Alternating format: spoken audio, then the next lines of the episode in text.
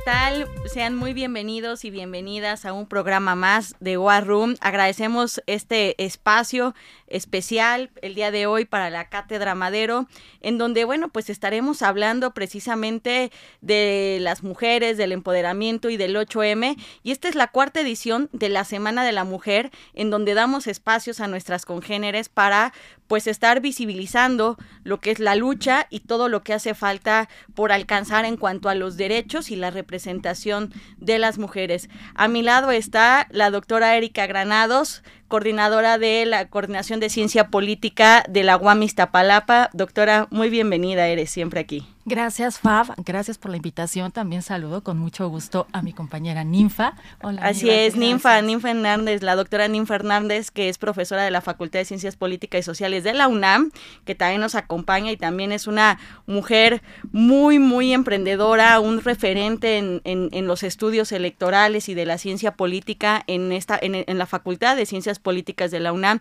Gracias a las dos por, por estar con nosotros el día, el día de hoy.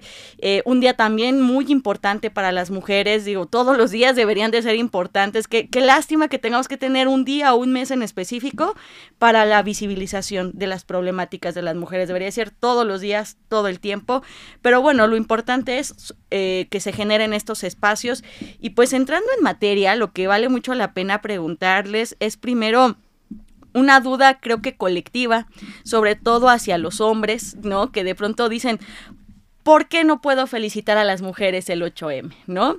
¿Por qué este, se ofenden ahora? Cuando hace todavía, no nos vayamos muy lejos, hace unos 5 o 7 años, llegaban con flores, con chocolates, como si fuese el día de la eh, secretaria o el día no sé qué. O sea, me parece que ahí también es un tema importante de visibilizar por qué no es que nos ofendamos como muchas veces dicen, es que están locas o están histéricas, además estos conceptos peyorativos que se utiliza para eh, menospreciar la causa, eh, porque hay por un lado que el 8M no se celebra, se conmemora la lucha, y por otro lado, pues, ¿por qué no felicitar a las mujeres? Doctora Erika, adelante, por favor. Gracias, Faf. Mira, precisamente, y qué bueno que tocas este punto porque es necesario aclararlo. Eh, justo yo en el año de 2008, cuando inicié la maestría en estudios de la mujer, resulta que lo que primero que nos dijeron es que este día no se celebraba, se conmemoraba. Y todas las estudiantes que estábamos ahí no lo sabíamos. Pensábamos que se celebraba.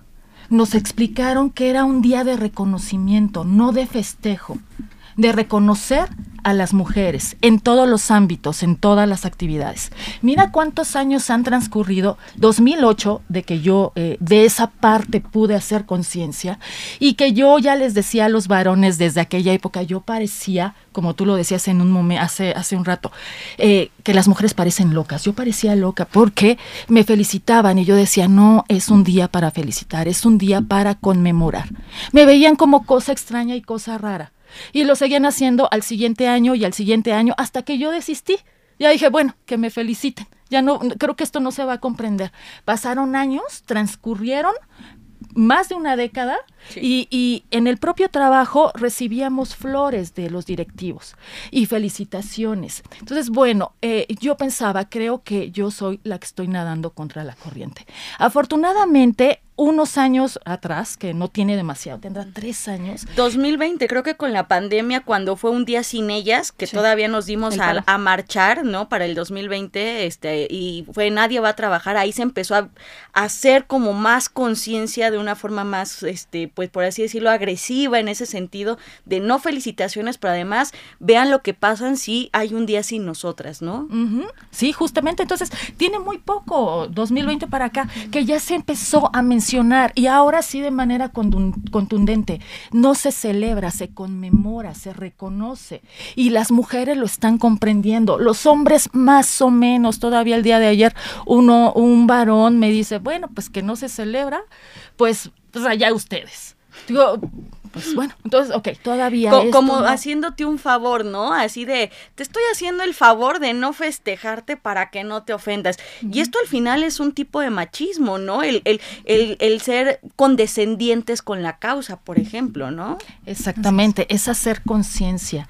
que hagamos esa conciencia, pero viene desde las niñas y desde los pequeñitos. Nosotros ya empezamos a vivir esto de, de, la conmemoración muy reciente, o sea, y siendo ya muy adultas. Ya muy adultas, muy formados, ya todo, todos muy formados. Pero bueno, las nuevas generaciones seguramente sí, sí lo traerán, harán esa conciencia que es necesaria. Doctora Ninfa, precisamente retomando este tema, ¿no? También sería un poco como si fuera el Día Internacional en la lucha contra el cáncer y llegar con una persona con cáncer y decir, felicidades por tener cáncer, ¿no? O sea, creo que a veces a la gente no le entra o le cae el 20 de, de, de lo difícil que es ser mujer, de lo de que al final sí somos un grupo mayoritario, al menos en México, con casi el 52% de la población, pero también somos el grupo más vulnerado con el número de feminicidios y que los feminicidios implican inclusive no solamente matar mujeres, porque dicen a los hombres nos matan y nos matan más, sí, pero aquí hay un contexto de odio.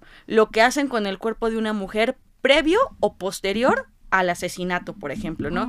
Eh, doctora, ¿algo más que quieras abonar a este tema de precisamente por qué no debemos eh, permitir primero las felicitaciones, pero también que nuestros amigos y compañeros hombres pues no nos feliciten y más bien reconozcan la causa? Sí, claro.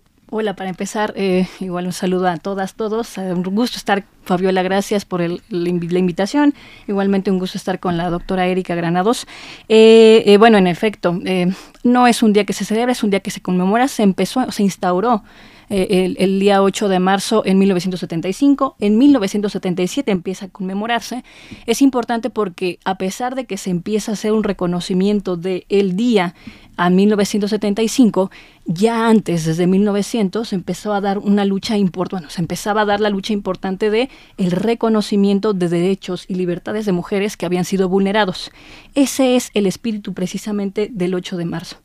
Porque no se celebra? Pues en efecto, es un día para pensar que esos derechos y libertades a la fecha siguen siendo vulnerados.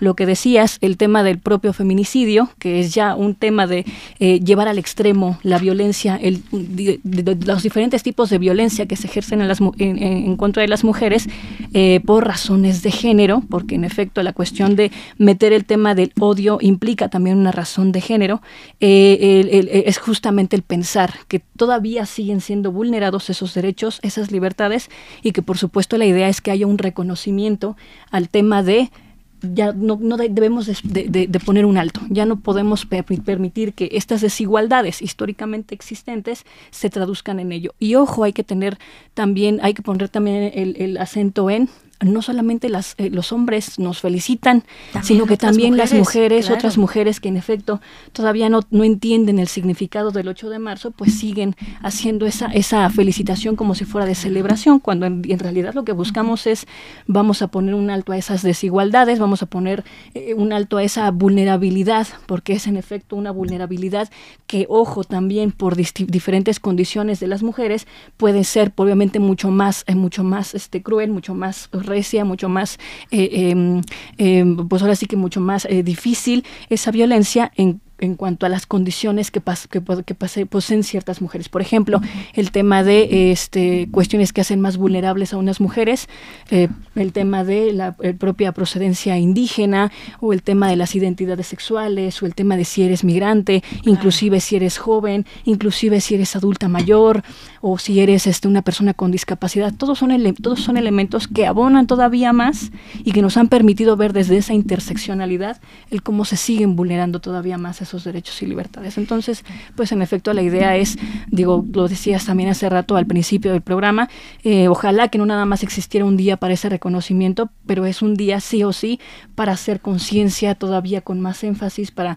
justo promover cuestiones que nos ayuden a ver todavía en qué situación todavía poco deprimente estamos respecto de esas desigualdades históricamente existentes que se traducen ahora en violencias también. ¿no? Y es que es un día precisamente tocaste dos puntos fundamentales, doctora Ninfa, en la parte de hacer conciencia más que de orgullo o de celebración, ¿no? Eh, y por otro lado, eh, también eh, para que de pronto dicen, es que nada más nos atacan, atacan a los hombres o que pareciese que el feminismo es atacar a los hombres, cosa que no es así, ¿no? El, el machismo y el patriarcado afecta también a los hombres y es una forma también de hacer mejores masculinidades, ¿no? La deconstrucción de cómo inclusive los hombres muchas veces no pueden expresar sus sentimientos, sus emociones, porque son inmediatamente invalidados eh, y lo primero que se les asocia pues es con la figura femenina, ¿no? Inclusive de manera peyorativa. Pero otra cosa fundamental también es esta parte en donde muchas mujeres también nos felicitan, que era lo que mencionabas, doctora Ninfa, porque pasa un poco, ¿no? Por, por, eh, por esta parte en donde todos y todas hemos crecido en una sociedad machista, ¿no? patriarcal construida desde esa forma violenta este y sobre todo del, del cuidado del más débil por lo cual tú ves a la mujer como un ser por debajo de, la, de las capacidades que tú puedas tener, no solamente físicas, sino emocionales, intelectuales, esto que pasa muchas veces y que estaremos más, más adelante hablando, que suele pasar mucho en la academia, bueno, muchos rubros, ¿no? Pero en la academia y en la casa como el placing, ¿no? De este, de yo te interrumpo y te callo porque yo puedo abonar más a la conversación lo que tú haces, pero ahorita hablaremos de ello. Pero, pero ahora quiero ir al tema, porque además las dos son politólogas, excelentes politólogas. Quiero preguntarles, ¿creen que las cuotas de género han sido suficientes, es la punta del iceberg o y también no sienten desde su perspectiva que el tema de igualdad sustantiva se está quedando atorado por temas tanto políticos como tradicionales de nuestro país. Este doctora Erika, ¿qué opinas al respecto? Sí, eh, mira, yo sí soy una defensora de que las reformas que nos trajeron al día de hoy, con las cuotas de género, iniciando con la primera reforma del 93, que no se hablaba de ninguna cuota, simplemente era una acción afirmativa. Eh, después eh, la cuota 2006, eh, en la reforma de 2006, ahí sí, el 70-30 fue la fabulosa cuota. Y somos un país pionero en América Latina de estos temas. Después viene la otra, eh, la otra reforma, 2007-2008, con la siguiente, el aumento a la cuota y disminución al techo de cristal, el 60, el 60-40. Posteriormente, 2014, eh, ya estamos con la paridad 50-50, finalmente 2019, la paridad en todo. Hemos tenido una evolución. ¿Cómo, cómo poder eh, ahora sí evaluar lo que en México hemos vivido a través de todos estos años que ya son 30 años, de 93 para acá, ¿cómo poderlo evaluar? Bueno, pues revisando otros países, revisando los países de Latinoamérica, yo dije, voy a ver ahí qué está sucediendo. Bien, tenemos otros países en Latinoamérica que también están manejando cuotas. ¿Qué países o cuántos países están llevando esta ley, la del 50-50, o estos lineamientos del 50-50 en la participación en las candidaturas de las mujeres, ¿no? Y, y también 50 para los hombres. Pues son pocos, son seis países en América Latina que no tienen la ley constitucional de la paridad en todo. Y también ellos han venido, no tienen tantas, tanto tiempo como México, haciendo esta suerte de reformas en América Latina. Eh, de verdad que en, México sí somos pioneros en esta área y también hemos tenido avances no se ven estos mismos avances en los otros países. Aquí cómo lo estoy eh, evaluando, cómo lo estoy revisando. También después de la última elección, 2021, revisando la ley de la paridad en todo, ¿fue efectiva realmente? ¿Qué sucedió antes de 2019 en las elecciones de 2018? ¿Cuántas gobernadoras ganaron en las elecciones de 2018? Seis gobernadoras. ¿Qué sucedió en los estados donde ellas ganaron? Pues cuatro estados fueron efectivísimos. Los cuatro estados a nivel, cuatro fueron a nivel subnacional, tuvieron paridad en el Congreso, eh, las mujeres en varios estados ganaron más este, presidencias municipales que los varones. Colima es todo un caso ejemplar, eh, otros tres estados también, pero dos estados no, Guerrero no, el otro estado, Tlaxcala tampoco, hay que hacer una revisión ahí. Ahí tenemos un primer elemento de que vamos bien, todavía está faltando en otros puntos. El otro elemento, como decía, la paridad en todo, realmente está siendo efectiva en el Congreso Federal, en el Senado, en los congresos estatales, pues sí. Después de las elecciones de 2021, sí. sí. Hay que revisar todos los ámbitos. Yo hice una revisión de, eh, por ejemplo, las comisiones. Sí, en las comisiones también las están dirigiendo 50, bueno, la mitad mujeres, la mitad varones, pero el detalle ahí era volver a ver qué esquema es el que le están manejando o le están dejando a las mujeres. Pues el mismo esquema tradicional el de las comisiones de, em, por ejemplo, de familia, para, para las mujeres, la comisión de deportes para las mujeres, La, la, comisión de economía para los varones, ¿no? Las grandes comisiones de fuerza o de impacto se las dejan a, los varones y las comisiones que, que son como de un tanto más, eh, de, de un perfil más bajo, para las mujeres. Entonces, todavía está faltando. Sí tenemos una evolución si es que lo revisamos frente a los países latinoamericanos, pero nos está faltando aún. Hay un camino todavía muy grande por recorrer. Y vamos a ver ahora en, las elecciones de 2024 cómo estamos avanzando y eh, en dónde estamos, en qué punto estamos. Que, que, además tú anticipabas para las elecciones del 2023, doctora, en otros espacios, eh, precisamente que iba a ganar, por ejemplo, en el Estado de México una mujer, ah. sí o sí.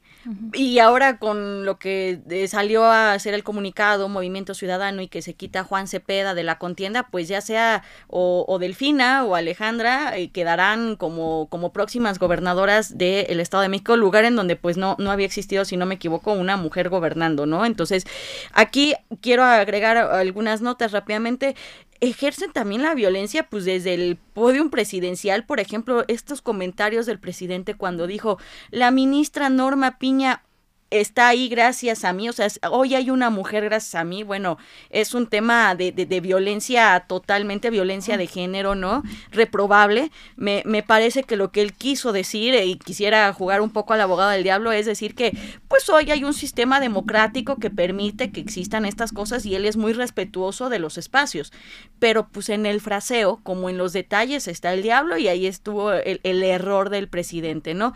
Ahora también estamos viendo con la próxima de consejeros del, del INE, ¿no? Que eh, tenemos a eh, también por elegirse a una consejera presidente, ¿no? Y en este caso tenemos el problema de que la convocatoria no trae un tema de género específico, pero lo que también se ha comentado tanto al interior del propio INE como en la Cámara de Diputados es decir, ahora toca mujer. O sea, como si fuera un favor, una gracia divina que nos concede en el que tengamos que ocupar un espacio. Eso también es una forma de, de, violencia, digo, por si no nos había quedado claro. A esto hay que sumarle que históricamente hemos tenido temas como ahora lo que comentaba la doctora Erika de cómo en los congresos, eh, de pronto sí, de pronto no, pues el episodio bochornoso que tuvimos con las llamadas Juanitas, ¿no? En donde ponían como no estaba este tema en la ley, ponían a un suplente hombre, a la mujer titular, ella ganaba y la quitaban y entonces el hombre tomaba eh, su lugar hasta que no se blindó esa parte de la ley. Pero ¿por qué tener que llegar a blindar la ley y no respetarla? Eso también fue una forma de, violencia de género. Eh, lo que mencionabas, por ejemplo, de las comisiones en los congresos, doctora, muy importante, pero que también para, eh, pasa al interior en la vida interna de los partidos políticos. Los dirigentes de los partidos políticos son hombres y las secretarias generales, es decir, las segundas, las segundonas, son mujeres. ¿no? Eh, de ahí también podemos ver inclusive las secretarías de los partidos políticos, finanzas y muchas otras las tienen los hombres. Secretarías de comunicación, ¿no? Las tienen las, eh, las mujeres. Eh, institutos de formación política mayoritariamente lo tienen los hombres, ¿no? Entonces, esas son formas de, de, buscarle estos espacios a la ley, ¿no? Huecos, y que, y que me parece que ahí nos sigue quedando a deber la política, ¿no, doctora Ninfa? ¿Qué opinas? En efecto, y regresando un poco al tema de la, pregunta, ¿no? Si en estas medidas, las, las cuotas, la paridad ahora contribuyen a generar esa igualdad sustantiva, yo también concuerdo con la doctora Erika Granados finalmente son pasos que desde una esfera importante como es la esfera política van eh, eh, siendo eh, ahora sí que llenados también por mujeres y eso es bueno. ¿Por qué? Ya lo mencionaba la doctora Erika, bueno, si hacemos un recuento hacia atrás, empieza en, los 90 a darse como una recomendación a los partidos políticos que cada vez más mujeres ocupen espacios en la vida pública, pero fue una recomendación. ¿Quién la siguió en realidad? Una pues, llamada a misa, ¿no? Exactamente. y si no, no. Y es, es una llamada poco atractiva para los partidos y en realidad siguen siendo los hombres. Hasta que en 2002 el Tribunal Electoral dice, ¿sabes qué? Sí tiene que quedar como una medida de obligación, de obligatoriedad para los partidos que exista precisamente esta cuota del, del 60-40, ¿no? Es decir, que no sean todos tus espacios eh, para candidaturas destinados a hombres es con esa obligatoriedad que se les empieza ahí sí a obligar literalmente a los partidos a que empiecen a poner a mujeres. ¿Qué es lo que pasa cuando entran mujeres precisamente en los espacios de poder, por ejemplo en el poder legislativo, que es importantísimo por la elaboración de leyes? Pues es que no nada más empieza a aumentar la, la, representación descriptiva referente a cuántas mujeres están ocupando espacios, por ejemplo, en los escaños de los congresos.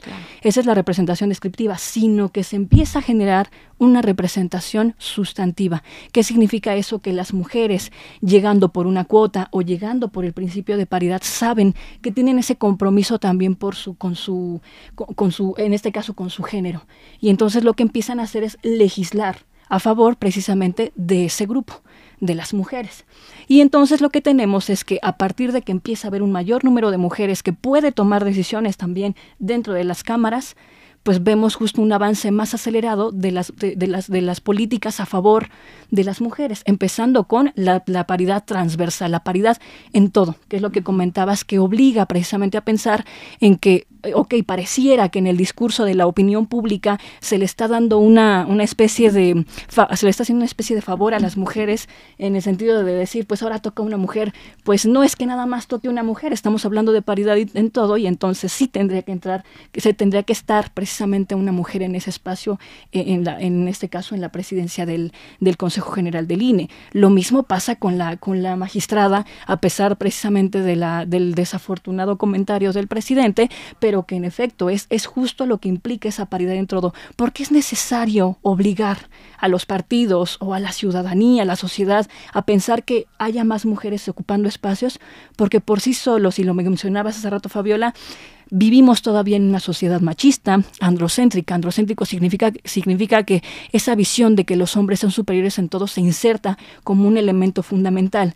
Y entonces tú sigues pensando en política y sobre todo en el común se sigue pensando que la política es cosa de hombres. Si tú no obligas a pensar o a, a posicionar a mujeres en esos espacios y visibilizarlo y hacerlo parte del imaginario, entonces no es posible entonces justamente pensar que las mujeres son capaces de hacerlo. es, es como jugar, hacer también una, un juego con el imaginario del colectivo. Vivimos todavía en sociedades machistas a las que les cuesta trabajo todavía reconocer la posición, el reconocimiento precisamente de los derechos tanto políticos, ciudadanos, etcétera, de las mujeres en los espacios públicos. Y entonces lo que hay que hacer es obligar a que efectivamente estén en esos espacios. Desafortunadamente, y eso también lo dice la teoría, la teoría feminista, la teoría política, mientras más las mujeres buscan este, incidir en los espacios de poder, más violentadas son. Y eso es lo que va a seguir pasando, porque obviamente ahora tenemos una cuestión de paridad transversal, más mujeres tienen que entrar, porque ahí sí es tienen que entrar directamente a esos espacios, por lo menos desde las candidaturas, y entonces lo que haces es justamente violentar más precisamente todavía por estos esquemas, porque como sociedad todavía tenemos rezagos precisamente en ver a las mujeres en estos en el ámbito público, por ejemplo. Y, mencionas bien la parte de la teoría de, de, que menciona esta situación de entre más las mujeres buscan y se van apoderando de espacios, más violentadas suelen ser, pero no solamente la teoría, la realidad, o sea, no por nada el número de feminicidios que tenemos en México, el tema hoy, por ejemplo, de la violencia con ácido. A ver, el tema de la violencia con ácido fue es brutal porque implica que no te voy a asesinar, sino te voy a dejar un recordatorio físico de lo que fuiste para mí un objeto, ¿no? Y en donde si no te tengo yo, no te va a tener nadie, porque nadie te va a querer por ya estar desfigurada. Entonces eso implica el odio hacia la mujer específicamente, ¿no? Y que nos enteramos de la saxofonista que sufrió esto, ¿no? Pero hay muchos, muchos indicadores de que esto viene pasando desde hace muchísimos años, muchísimo tiempo, y que esto nos implica que es un problema ya no de seguridad solamente, ¿no? Sino de, de violencia hacia un género en específico. Y, y, esta parte de la lucha de entre más luchamos, más violentadas eh, podemos ser.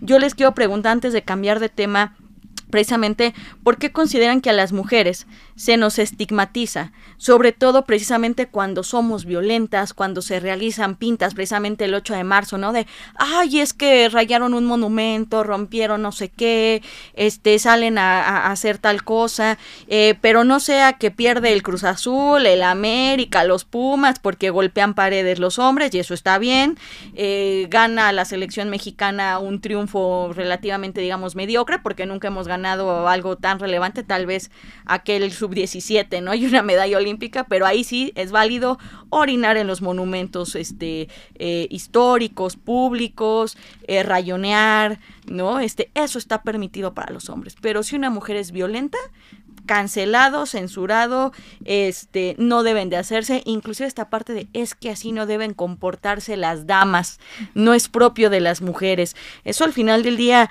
sigue siendo violencia, ¿no? ¿Por qué se estigmatiza tanto estas conductas hacia el género, este, doctora Erika? Coméntanos. Bueno, es que eh, recientemente estamos viendo estas actividades ahora en las marchas es también esta parte de que es muy, eh, son pocos años los que han venido y donde las mujeres que han marchado, yo no lo he hecho, eh, han actuado de esta forma. Vivimos en una sociedad donde existen normas, donde existen leyes que no podemos transgredir. Entonces, de inicio, viene la parte de la sociedad, ¿no? Esto de que las leyes no se transgreden y la violencia es penada hasta cierto punto. Cuando, cuando yo recuerdo esa primer marcha donde estaban, estaban todas las pintas, donde las mujeres estaban en acción, ¿qué hacía eh, toda la sociedad? Estaba recriminando. Y la siguiente marcha la sociedad también ya le bajó un poco. Recuerdo a Claudia Sheinbaum, cómo estaba con, con esta recriminación con todo hacia las mujeres. Al siguiente año bajó un poco. Al tercer año todavía bajó ella un poco más y lo aumentó el presidente. Andrés Manuel lo aumentó. Entonces, estamos viendo que también las normas se pueden cambiar. Todo es alterable en la sociedad. ¿Por qué es alterable? Porque estamos en evolución, nada es estático. Entonces, estas normas también, las normas vienen de acá, de la, de, de, la parte intelectual y de la conciencia. Las normas estamos, están, están siendo cambiadas y, y además... Eh, un elemento importante es el movimiento social feminista que ha venido cambiando eh, normas, la, los, el régimen de la sociedad. Y es lo que estamos viendo. Nos tocó vivir un momento, este momento coyuntural, donde vemos a las mujeres en acción, pero en una acción que jamás las habíamos visto, donde jamás nos habíamos nosotros permitido también transgredir la ley transgredir, el orden. Lo estamos haciendo y entonces también, ahora sí ya se está permitiendo. Eh, a esas mujeres, porque a varias mujeres en los primeros años se las llevaron a, los ministerios públicos, todas lograron salir. Ahora ya no pasa eso. Ahora definitivamente, y no va a pasar más. Entonces, es ir cambiando la conceptualización de la sociedad, porque vivimos ese momento de coyuntura por eso. Eh, la sociedad también eh, se puso en alerta, pero, pero esto también va a ir en evolución. Tiene que ser así. El movimiento feminista, igual que el movimiento LGBT, que son los dos grandes movimientos en el mundo, han ido avanzando con todas estas barreras, pero las han ido han ido permeando en la sociedad y la sociedad también ha ido aceptando, tanto hombres como mujeres han ido aceptando el movimiento LGBT como el movimiento de las mujeres. Entonces es, es una lucha en la que hay que ir caminando. Entonces, yo creo que es por el momento, era el momento donde eh, fue como el boom de la acción de las mujeres, pero ahora ya hay más permisibilidad que está bien y, y debe de seguir así. ¿Por qué al presidente se le recrimina que tenga todas estas vallas el día del, del, del de la marcha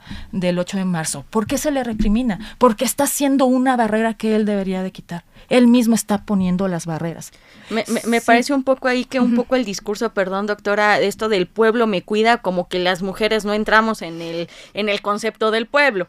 Eh, quienes marchan en contra de desbaratar al INE también tuvieron vallas y no entran en este concepto de pueblo, ¿no? Pero sí efectivamente hay, un, hay una barrera. Además, no ha sido la primera vez también que el presidente hace eh, hincapié en decir que el movimiento feminista es una moda anglosajona, que es reciente, que traemos de cultura occidental, que, o sea, entonces, este, no somos personas, somos una moda desde ese concepto. Me parece que ahí es desafortunado el, eh, eh, eh, el fraseo que tiene el presidente, y esto hay que reconocerlo, no es un tema nada más de que alguien diga, ay, bueno, es que ya está grande, es de otra época. A ver, esto es transversal de todas las edades, de todos los géneros, porque lo mismo que puede estar diciendo el presidente con con, su edad que tiene, eh, puede estarlo diciendo un joven de 30 años, un adolescente de 17 años, inclusive un, un, niño, ¿no? O sea, porque son cosas que permean y por eso es lo preocupante de seguir alimentando este discurso. Perdón, doctora, te interrumpí.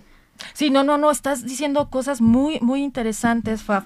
Bueno, eh, hablas del desconocimiento, bueno, no, de que el presidente dice que es una moda totalmente se habla desde el desconocimiento, pues el movimiento desde cuántos siglos atrás viene, cuántas olas hemos pasado del feminismo. Sí. Ya hemos transitado, eh, vamos como por la sexta ola del feminismo. Entonces, eh, el presidente lo sabe y creo que así como sabe esto, sabe muchas cosas más, pero prefiere no ver prefiere hacer pensar o creer que es que las cuestiones están sucediendo como él cree que están pasando y así asimismo también él las replica, ¿no? Él como él quiere, él quiere hacer pensar que están sucediendo. No, definitivamente en esta parte considero que la sociedad, ya sean hombres o mujeres, saben que no es una cuestión de moda. Sí, claro. Eso también es violencia, es violencia verbal, que se diga que las mujeres en este momento, las, las actuaciones que estamos teniendo es por moda, no está viendo, decías tú hace, hace rato, los feminicidios, el nivel el porcentaje de feminicidios que, que ya está en México, la cuestión esta del ácido, que empezó en Latinoamérica, los casos empezaron a dar en Latinoamérica hace varias décadas.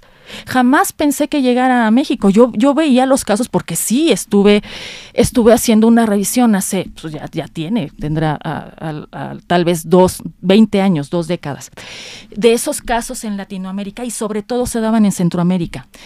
En México no se registraban se empezaron a registrar, tendrá 10 años para acá, y han ido en aumento. Y el caso más, eh, ahora el más mediático, el de la chica saxofonista, no ha tenido justicia. Entonces, ¿qué, ¿esto qué nos dice? ¿Qué nos, qué, qué nos está ahora ah, el presidente y todo y, y, todas las acciones que se están tomando desde el gobierno? ¿Qué nos están diciendo si no vemos justicia en un caso que se ha vuelto el más elemental eh, en, cuanto al tema del ácido. Bueno. Muchísimas gracias, doctora. Y además, doctora Ninfa, esto también se replica, hablamos del Ejecutivo, pero en los tres este, órdenes de gobierno, porque si lo, lo vamos al tema estatal, particularmente en la Ciudad de México tenemos, por ejemplo, el caso de la eh, jefa de gobierno Claudia Sheinbaum, ¿no? Que mm, pareciese que de pronto no es tan aliada del feminismo, que de pronto con estas acciones de voy a poner mujeres policías, más que una acción de cuidar unas mujeres a otras, pareciese que las pone para rivalizar, ¿no? Para que se agredan mutuamente entre las mujeres y que eso no es otra cosa más que repetir el patrón eh, patriarcal, machista y como ese bonito y nefasto dicho que dice mujeres juntas ni difuntas, ¿no? Entonces, eh, ¿qué opinión te merece además de todo lo que nos ha comentado la doctora Erika? Adelante, por favor. Gracias. Yo considero que no, que sí es eh, buena parte de lo que se ha comentado desde arriba hacia abajo y en los medios es desconocimiento, o sea, sin duda. Y yo lo comento porque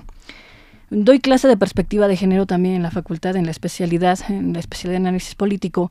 Y, bueno, independientemente de eso, y obviamente las clases de licenciatura, en donde también siempre trato de mantener, el componente de género, veo un gran desconocimiento. O sea, ya lo decías tú. Entonces, se lo preguntas a una persona de 30 años, se lo preguntas a una persona de 15, de 16, hombres, mujeres, hay un gran desconocimiento de lo que representa el movimiento feminista. No saben cuándo nació, no saben de qué va el movimiento o si son los movimientos en plural, no saben en qué situación llegamos a estar en, esta, en este momento de la vida. Pareciera que se vuelve un tema de porque cada vez más personas, sobre todo mujeres, se insertan, por ejemplo, en las marchas del 8 de marzo y sin embargo no hay un conocimiento de la historia precisamente por de esta lucha que lleva precisamente el feminismo o los feminismos creo que en buena medida tiene que ver con ese gran desconocimiento y que otra vez, si uno no acerca precisamente estas teorías también, que son importantes desde la ciencia política, porque hablamos precisamente de relaciones de poder, que se manifiestan obviamente en desigualdades entre los sexos, este, pues obviamente no vamos a avanzar en eso. O sea, la educación va a ser fundamental, o está siendo fundamental. Por otro lado, eh, lo que se mencionaba inclusive de las propias del, propio tema, tema de las marchas antes de pasar a esta última pregunta que hacías me parece importante mencionarlo también porque eh, en este tema de las marchas eh, lo que vemos o lo que estamos viendo es que en efecto cada vez más mujeres se suman Muchas de ellas lo hacen obviamente con un sentido de colaboración, de autoconciencia, es decir, hay mujeres que salen porque saben ya que están siendo violentadas. Cada vez hay un poco más de información sobre, ¿sabías tú que si pasa esto te están violentando? ¿Sabías tú que si vives esto es violencia? Es decir, ahora sí se está visibilizando un poco más el tema de las diferentes violencias que cada una de las mujeres llegamos a vivir en cierta parte de, la, de nuestras vidas y que por, por supuesto en algunas, como lo decía hace rato, por sus condiciones se acentúan. Eh, yo creo que también ese es un motivo porque las mujeres se sumen, pero el otro motivo también es, por supuesto, el hecho de que o vivan la violencia directa o vean que tienen personas o mujeres desaparecidas, que tienen mujeres que han sido violadas, que han sido asesinadas, y entonces es ahí en ese punto en donde se recrudece el movimiento. Esto que mencionaba más hace rato, que tiene que ver con el asunto de las pintas, de las, de, ahora sí que el, el, el, el, efecto de querer llamar la atención a través de eh, transgredir el espacio público, pues tiene todo sentido, tiene todo sentido cuando sientes, cuando tú como mujer estás manifestándote, porque te mataron o te, o te, o te violaron o, te, o, justamente te desaparecieron a alguien cercano. Obviamente el coraje que sientes, la, la, la, la, impotencia de que además no se, hace, no se hace justicia, pues te orilla o te obliga a hacer eso. Es decir, uno pensaría violencia con violencia no se, no se remedia, o sea, que es una frase conocidísima, y sin embargo, ¿cómo, ya, ¿cómo haces tú para que un movimiento social trascienda en el espacio público, a la agenda pública? Pues simplemente llamar inclusive la, la, la, atención de los medios de comunicación, y la has logrado, sí, también a través de esquemas de, pues de generar ese tipo de, de actitudes, de acciones. Pero obviamente tienes que comprender, en cierta medida, que esas acciones devienen también de esa impotencia, de ese coraje, de que el Estado, y precisamente cuando luego uno piensa en el Estado que no termina de atender el problema de las distintas violencias que vivimos, pues no aterriza precisamente en políticas públicas que logren remediar o, o, o simplemente solucionar el problema. Y cuando tú piensas en el Estado, en un, este, en un sistema presidencialista, piensas sobre todo en la figura de presidencia de la República y que además se acompaña precisamente con las deficiencias del desconocimiento, de la falta de empatía precisamente por el movimiento feminista, pues obviamente el asunto es que no avanza avanzamos, ¿no? Pareciera que no avanzamos. Pero bueno, eso por un lado. Por otro lado, creo que también los medios de comunicación de esto mismo que les que comentábamos, de las pintas, de el, el maltrato a los, a los, a los espacios públicos, pues lo que hacen es exaltar esa parte, ¿no? Y decir, estas pinches viejas ni siquiera se saben manifestar, ¿no? O sea, además de todo, estamos en el tema del deber ser y mira, los hombres no se manifiestan. Nos van a venir a enseñar cómo manifestarnos. En, en una cuestión de perspectiva, todavía encasillándonos en temas de género, que otra vez lo que estamos buscando desde el feminismo es romper también con eso roles, esos esquemas y esos estereotipos de género. Y no se logra tampoco porque estos medios tampoco logran o hacen su chamba porque otra vez vivimos en una sociedad machista que todavía tiene esquemas tradicionales de cómo debería de comportarse una mujer.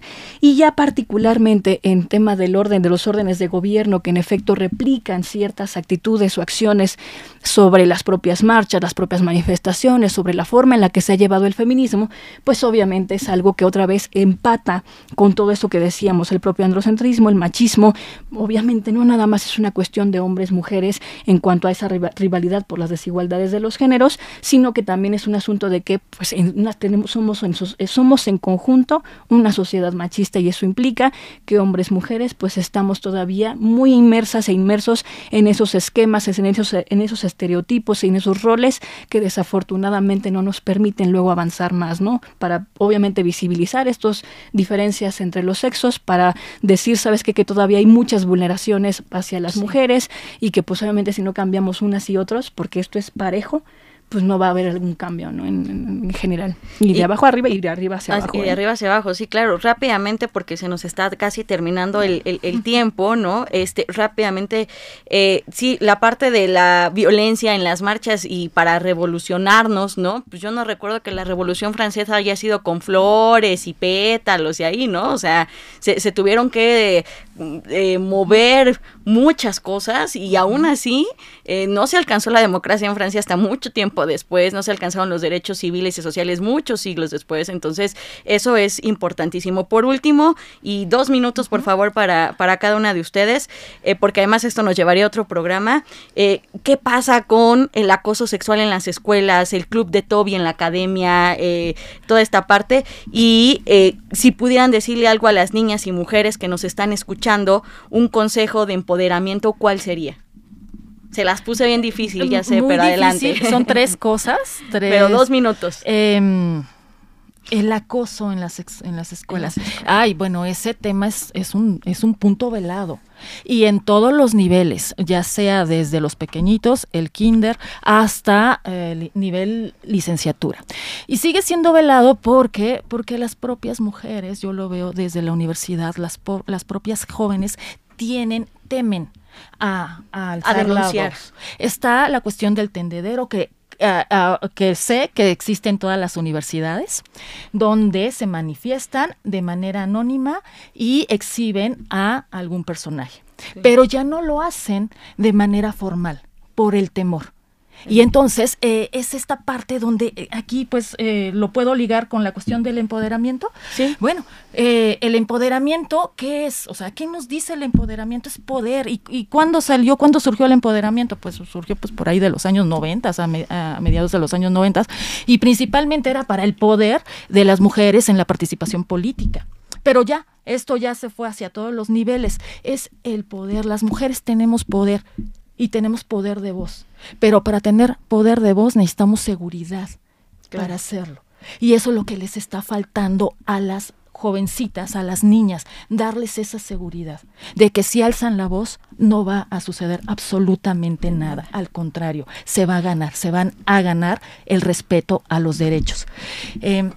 Em, ¿Ah, sí? Sí, eh, el club de Toby. el club de Toby se lo pasamos a la doctora eh, Ninfa porque además todas hemos sufrido esta parte de cómo te, te violentan también los compañeros académicos, ¿no? Entonces, por favor, doctora, y un consejo para las chicas y las mujeres que nos escuchan. Sin duda, y aquí rapidísimo saco el dato de que a pesar de que, por ejemplo, en la UNAM tenemos una matrícula mayor de mujeres o en porcentaje superior de mujeres frente a hombres, todavía, por ejemplo, en términos de academia, hay mayor, hay mayor número de investigadores hombres que mujeres y en el tema de los propios nombramientos de la UNAM también sigue siendo superior el tema de, las, de los hombres frente a las mujeres en cuanto a nombramientos de profesores, por ejemplo, de titulares. De la, pero bueno, ese es parte del club de Toby. Todavía hay estos espacios mismos de poder dentro de las universidades, de la academia. Sigue siendo precisamente, claro, claro. Una cuestión. Y, y, precisamente, ya lo decía Ninfa, hablaba de la UNAM, ¿no? De la Universidad Nacional. Y es la universidad donde casi se alcanza, en las últimas estadísticas, se alcanza la paridad entre las investigadoras y los investigadores. Hay un 43% de investigadoras y el resto son investigadores. Pero, ¿qué sucede en todo el resto de las universidades? Si nos fuéramos a ese tema, absolutamente ni siquiera se acerca, pero eh, eh, estamos en, un, en una en una quinta parte donde hay mujeres investigadoras y el resto son varones. Entonces, hablas de, la cuestión de la UNAM, de la principal universidad. Pero en otras entidades más. En las otras, si esto sucede en nuestra Universidad Nacional, ¿qué, pasa en los otros espacios? Doctora Ninfa. Y además, precisamente, no, no, no, nada más eso, pues eso, es que eso impacta porque los todavía hay espacios, obviamente, de, de poder, de toma de decisión pensemos en la rectoría, que todavía son históricamente de, hombres. De hombres. Y eso impacta en las políticas que también se ejercen al interior de las propias universidades. Y lo malo es eso, que cuando tú llevas problemáticas como el acoso, etcétera, desafortunadamente todavía no tienen la suficiente perspectiva de género como para atender adecuadamente el problema. Y un consejo, doctora, y el consejo rapidísimo, pues es que precisamente ese empoderamiento busca también el tema de la propia visibilización. Mi idea es tener una mayor información, buscar que inclusive entre nosotras y nosotros tengamos una mayor información y busquemos también formas y dinámicas diferentes de relacionarnos entre nosotras y entre nosotros. Excelente, pues muchísimas gracias a las dos por habernos acompañado hoy en War Room para hablar del 8M, pero también de lo que implica ser mujer, de los retos que aún, hay que tocar en la política y en la academia. Y bueno, pues ya saben, las pueden seguir en sus cuentas de Twitter. La doctora Erika Granados ya abrió su cuenta de Twitter para que la puedan seguir, la doctora Ninfa igual. Pueden seguir también las redes sociales de arroba Cátedra Madero, pero sobre todo, por favor, sigan las redes de Radio 13 Digital, arroba Radio 13 Digital en todas sus redes sociales. Escuchen los diferentes medios de podcast y nos vemos en una siguiente transmisión. Mi nombre fue Fabiola Franco y un gusto estar con ustedes. Hasta luego.